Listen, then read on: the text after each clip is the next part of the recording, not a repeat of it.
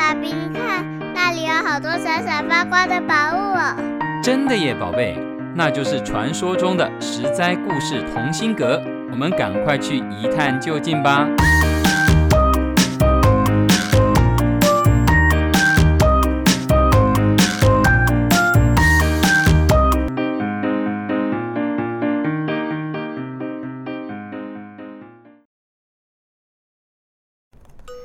各位小朋友，大家好，我是陪你在故事里寻宝的琪琪姐姐。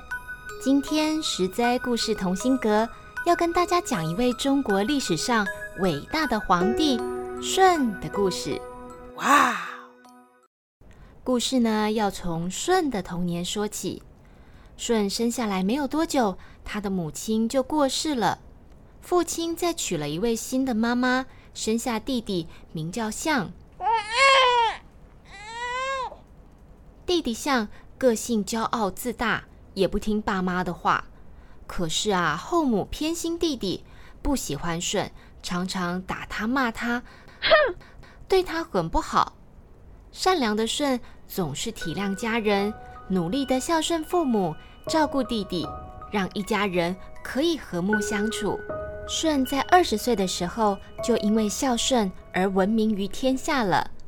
当时的皇帝尧帝年纪大了，但是儿子丹朱不孝顺，尧就要大家推举一位贤德的人来继承皇位，继续为百姓创造幸福。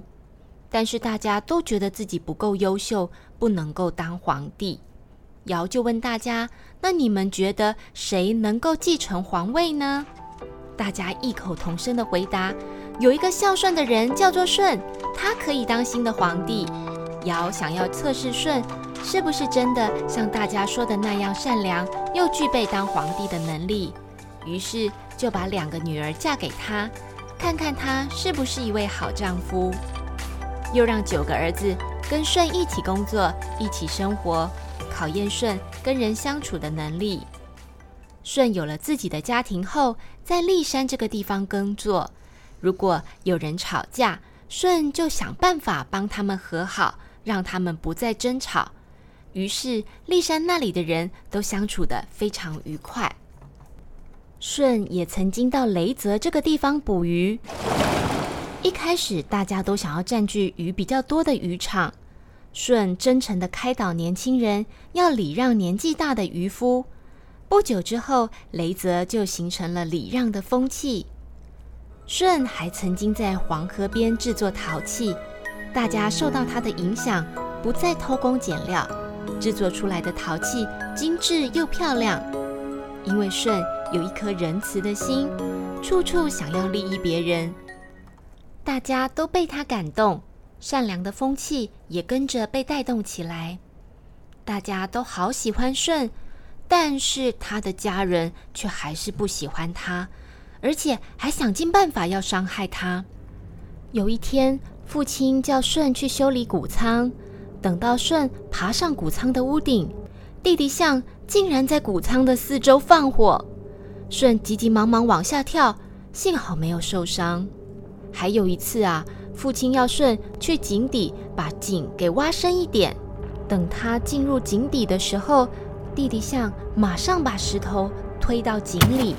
幸好舜在井底旁边预先挖好通往地面的通道，才又幸运地躲过这一次的灾难。尧帝觉得舜的确是个善良的人，但是还要再继续看看舜是不是有能力当个贤能的皇帝，于是就要舜代理皇帝的职务。舜认真地治理国家，并且把当时造成社会不安的家族赶走。让人民安居乐业，丰衣足食。舜六十一岁的时候，尧帝正式把皇帝的职位让给舜。舜做了皇帝之后，举用贤能的人，水土的问题交给大禹，契来办教育，后稷掌管农业，高尧掌管法律，夔办理音乐及教育，羿管理山林川泽。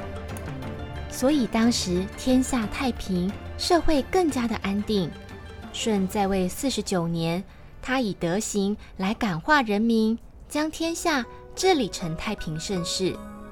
善良又孝顺的舜做了皇帝之后，仍然深深记得父母亲养育的恩德，带着妻子返回家乡拜见双亲，像从前在家里那样恭恭敬敬地向父母亲磕头问安。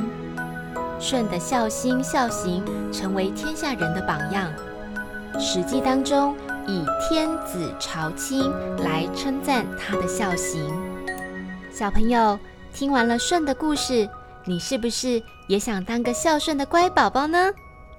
十灾故事同心阁，我们下次再见喽。